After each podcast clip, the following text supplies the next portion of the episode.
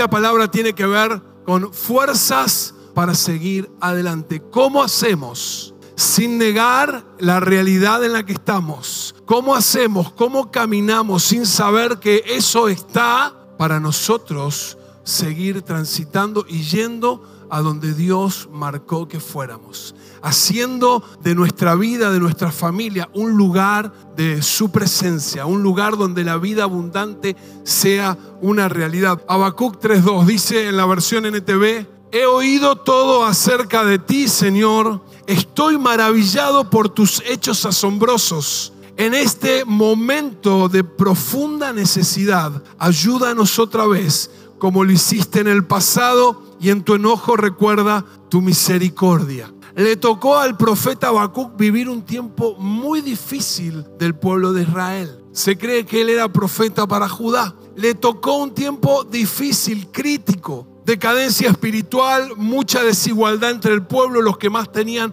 oprimiendo a los que menos tenían, el, el pueblo como siempre dándole la espalda a Dios, los pueblos que estaban alrededor, Babilonia, Egipto y había como una conmoción de guerra, no sé si te suena todo por ahí dando vuelta ahí, esta sensación de que parecía que si seguía así el pueblo iban a ser invadidos. Estaba esto latente, ¿no? Y en medio de eso levanta a esta palabra. En medio de eso viene esta oración del profeta. Cuando vio al pueblo declinar espiritualmente, como decía recién, por la realidad por las circunstancias, por lo que le tocaba transitar y vivir, no se dejó llenar de desánimo. No dejó que el desánimo lo impactara, no le dejó y él levanta esta oración y él se determinó en buscar a Dios. Y esto que leímos, el profeta trajo a memoria, recordó lo que Dios había hecho en el pasado. Dice Habacuc, mi realidad personal, mi contexto, mi entorno, lo que vivo en el país,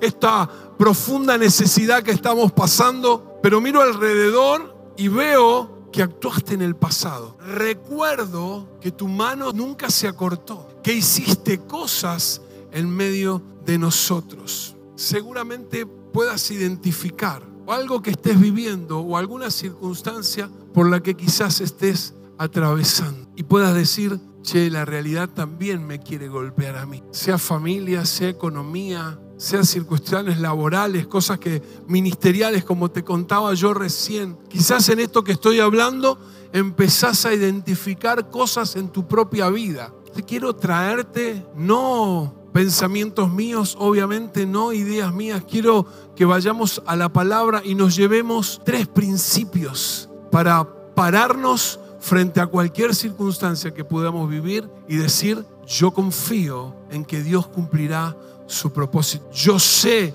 que aunque esta realidad espiritual existe y viene y quiere abrazarme, quiere desanimarme, quiere hacerme retroceder y quiere hacerme declinar, yo confío en que Dios va a llevarme a buen puerto. Hablábamos la semana pasada en esto de ponderar el camino y ponderar el proceso. Ponderar el camino y ponderar, darle importancia a que estamos caminando con Dios. ¿Y sabes qué?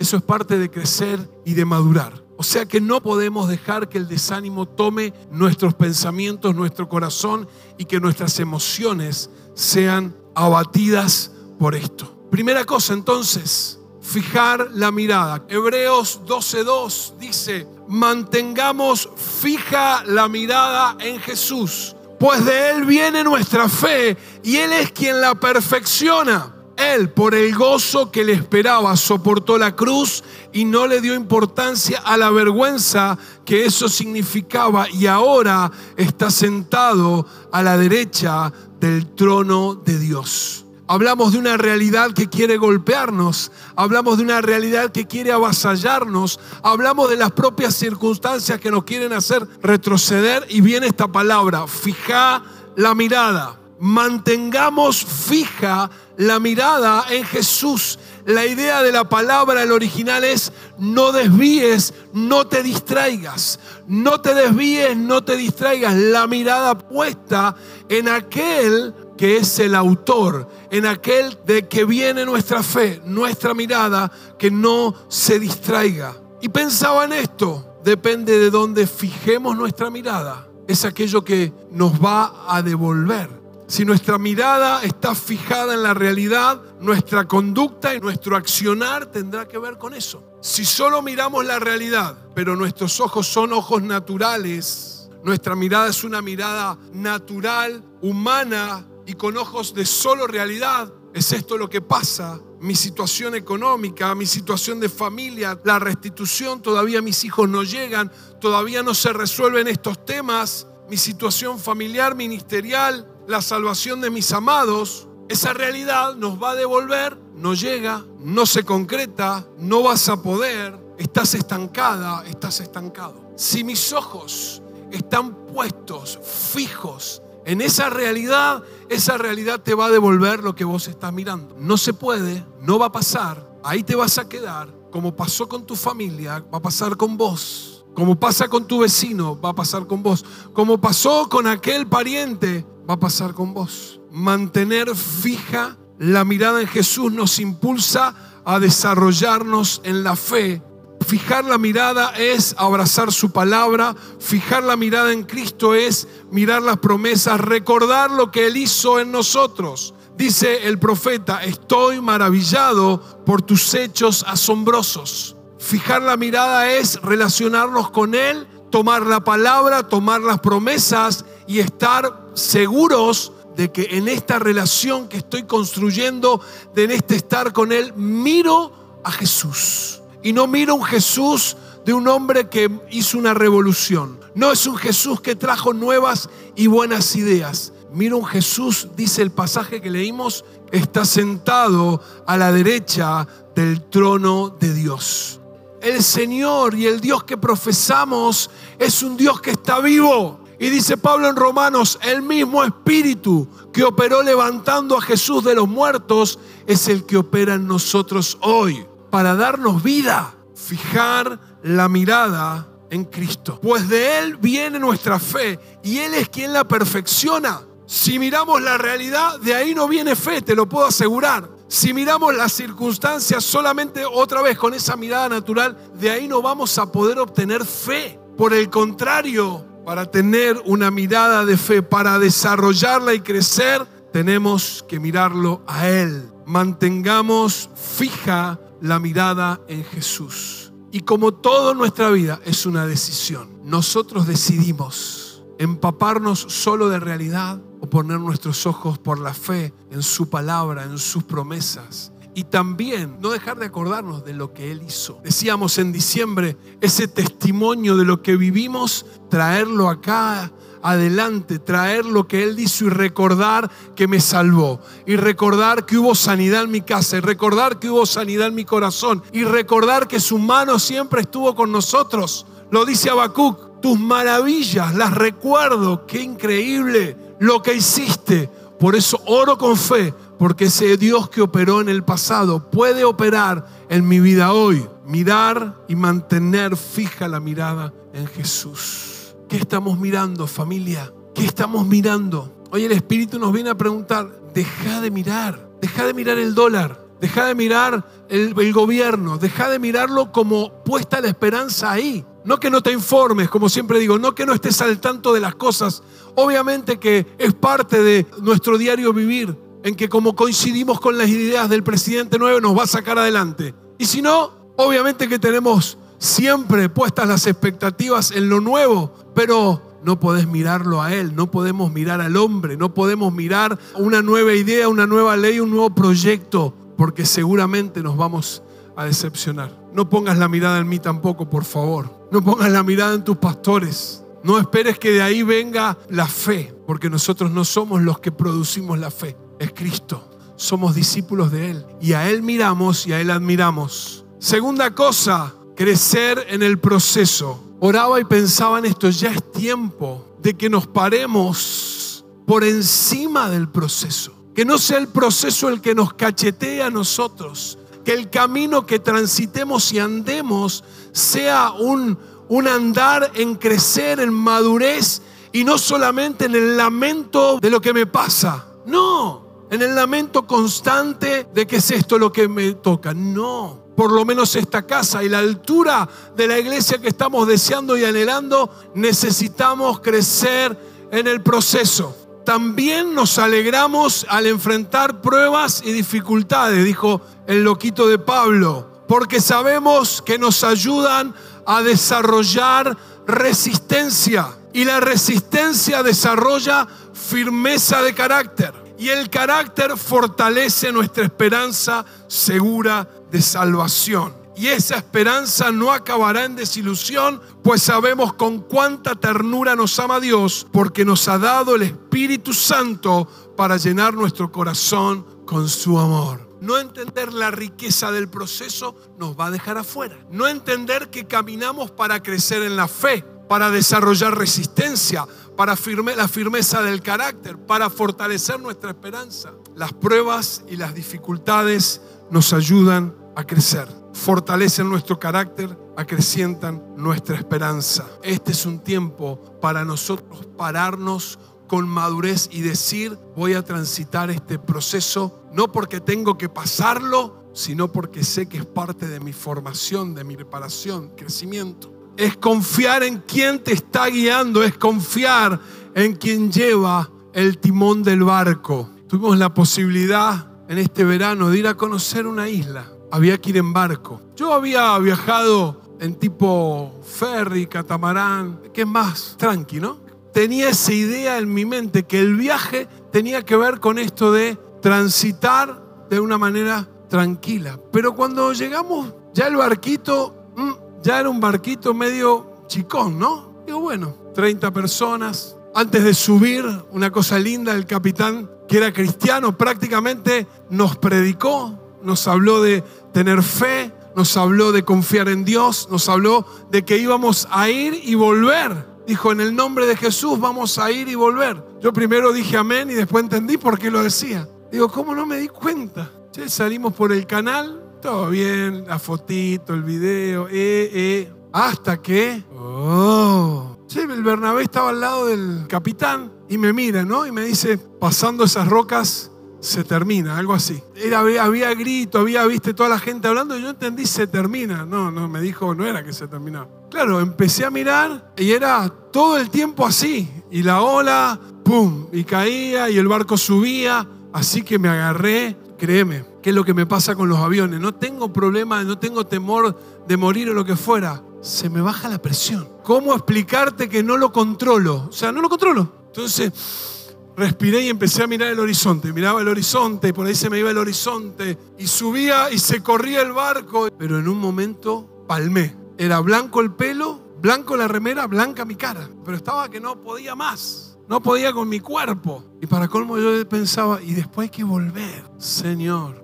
No, porque yo cierro los ojos y me entrego y llego. Señor, acá estoy, lo que vos quieras. Y abro los ojos y el capitán se ponía así el barco y él tomaba agua, Creo que esa, esa imagen que quedó en mi retina me dio tranquilidad. Y después me acordé de sus palabras.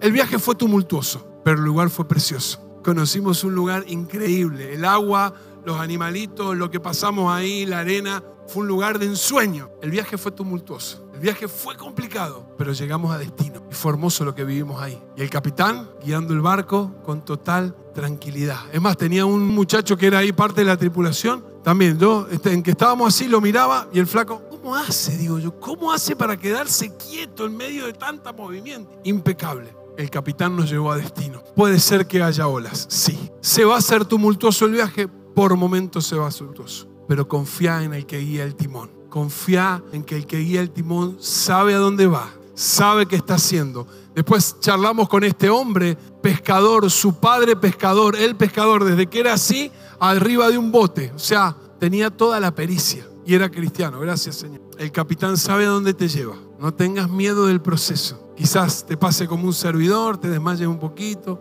tengas ganas de tirarte, de bajarte. El capitán sabe a dónde te lleva. Y vamos a llegar a destino. Tu vida va a llegar donde Dios dijo que llegara. Y lo último que quiero compartirte, vivir en el poder del Espíritu. El Espíritu del Señor Todopoderoso está sobre mí porque me eligió para traer buenas noticias a los pobres, para consolar a los afligidos y para anunciarles a los prisioneros que pronto van a quedar libres. Esa palabra de Isaías que era profética, que anunciaba que iba a venir el Salvador, que anunciaba que en Jesús se iba a cumplir esto, también anuncia que ese Espíritu mora en nosotros. Que la presencia del Espíritu Santo, decíamos la semana pasada, les voy a enviar otro que es igual a mí, que es la esencia de lo que yo soy, para que viva en ustedes. La presencia del Espíritu Santo en nuestra vida nos capacita para llevar la misión adelante. El poder del Espíritu Santo nos hace romper ataduras, nos hace dejar el pecado, nos hace romper las limitaciones. El poder del Espíritu Santo trae sanidad, nos lleva a vivir en santidad, trae consuelo. El poder del Espíritu Santo, dice Jesús, será ríos de agua viva que los llevará a una vida abundante. Ya que vivimos por el Espíritu, sigamos la guía del Espíritu Santo en cada aspecto de nuestra vida. Gálatas 5:25, ya que vivimos por el Espíritu, sigamos la guía del Espíritu en cada aspecto de nuestra vida. No solo vemos a Jesús, no solo fijamos la mirada en Él, lo miramos a Él, pero sino que también el Espíritu nos está regalando mirar la vida de los apóstoles en hechos. ¿Y qué vemos? Ya no vemos los, los discípulos temerosos, ya no vemos los apóstoles que querían abandonar, ya no vemos hombres con dudas, con conflictos, aunque los tienen, vemos hombres y mujeres llenos del poder del Espíritu Santo viviendo una vida abundante, viviendo una vida que trasciende, haciendo que otros conozcan a Cristo. Me impacta y la iglesia crecía. Yo quiero eso, yo anhelo eso, yo sé y mi fe me dice que vamos a vivir eso vivir en el poder del Espíritu Santo. Habacuc recordó todo lo que Dios había hecho en ellos y fue delante de Dios y oró por un avivamiento. Yo quiero invitarte a que no te olvides y que recuerdes todo lo que el Espíritu Santo ha hecho en tu vida. Él nos va a dar fuerza para seguir adelante. Recordá lo que el Señor ha hecho por vos y cómo manifestó su poder en tu vida. Con la Nati habíamos quedado en un ni, ni para acá ni para allá, estábamos ahí hasta que apareció una gente media rara de Chile y vimos cómo Dios trajo otra vez oportunidad. Mi papá me dice, vamos a conocer los pastores de Chile. Yo no quería ni conocer pastores, menos de Chile. Pero cuando vino el pastor Marcel me abrazó y me abrazó y me abrazó y sin conocerme me dijo, qué hermosa tu familia, Dios está con vos. Y no me soltaba y no, y no fue él, fue el abrazo de Dios sobre mi vida trayendo oportunidad. Y lo demás es historia conocida. Conocimos un aspecto de Dios que no conocíamos. Señor nos invitó a sumergirnos en una vida del Espíritu hasta ahora no conocíamos. Dios no cambió todo de la noche a la mañana, quiero decirte. Tuvimos que seguir remando, tuvimos que seguir trabajando, pero con la mirada puesta en la promesa, con la mirada puesta en que Dios estaba con nosotros y que no nos había dejado. Él vino a decirnos, no los dejé, no los abandoné, no los dejé de lado. Estaba con nosotros y todavía sus planes estaban vigentes para nosotros. Quiero invitarte hoy a que a pesar de la realidad, a pesar de lo que estés viviendo, familia, fijemos la mirada en las promesas, fijemos la mirada en Cristo, crezcamos en el proceso y vivamos en el poder del Espíritu. Tenemos todo, tenemos todo lo tenemos a Él, tenemos todo, tenemos todo, tenemos todo. Dios vino a traerte fuerzas para seguir adelante. Dios vino a traernos fuerza para seguir adelante. Dios vino a traerte fuerza para seguir adelante, pero también para que vos asumas y te hagas parte del proceso.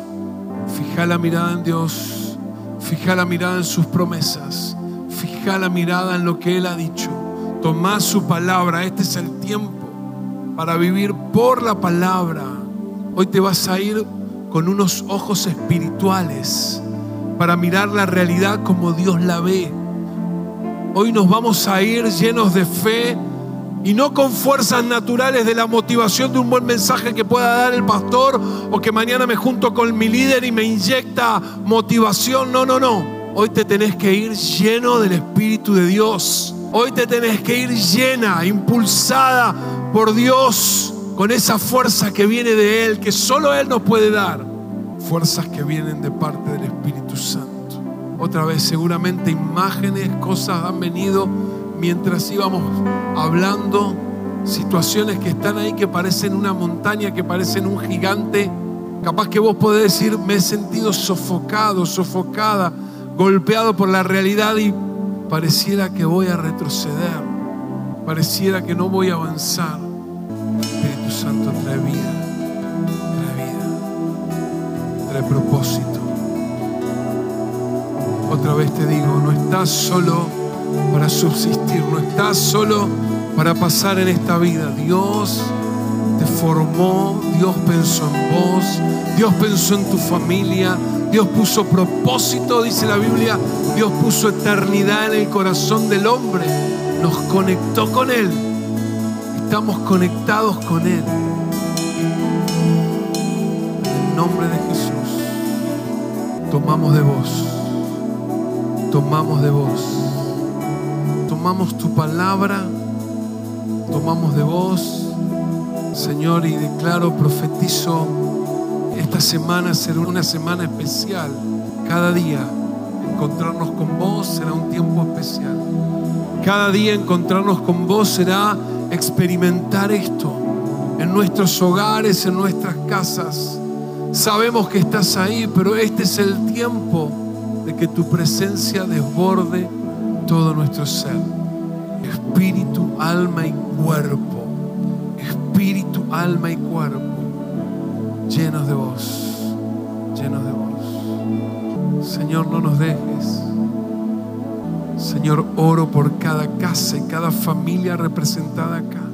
Declaramos tu presencia en nuestros hogares. Cada habitación llena de vos. Llena de vos. Señor, caminaremos confiados. Nuevas fuerzas para caminar confiados, nuevas fuerzas para seguir adelante, nuevas fuerzas para hacer luz, nuevas fuerzas para predicar tu palabra, nuevas fuerzas para ser el padre y la madre que vos has querido, nuevas fuerzas para llevar nuestra familia adelante. En el nombre de Jesús, bendita sea tu presencia entre nosotros.